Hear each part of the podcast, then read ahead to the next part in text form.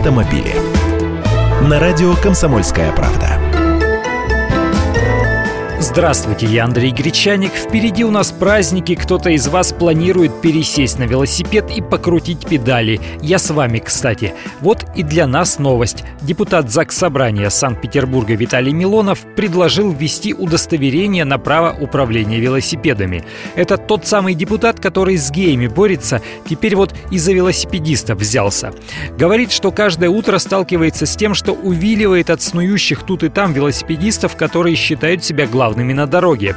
Не понравилось ему это, и законотворец обратился с просьбой подумать над порядком аттестации для водителей велосипедов к главе МВД Владимиру Колокольцеву. По его предложению не обязательно выдавать бумажные права. Это может быть и некая электронная форма на сайте, подтверждающая, что велосипедист прошел аттестацию, или устроить выдачу сертификатов в старших классах школы. Сам депутат, кстати, тоже любит покрутить педали, но не в городе, а на природе. И для такого педального досуга, по его мнению, никакие документы не нужны, учить ездить нужно только велосипедистов мегаполисов. Занятное предложение. Про пресловутые гужевые повозки тут нет ни слова, а соответствующая глава правил дорожного движения распространяется и на них.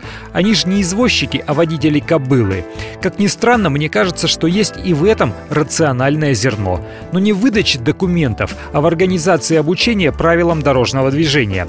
В старших классах школы, например, к 14 15-летию, когда молодой человек вправе официально стать велосипедистом. Автомобили.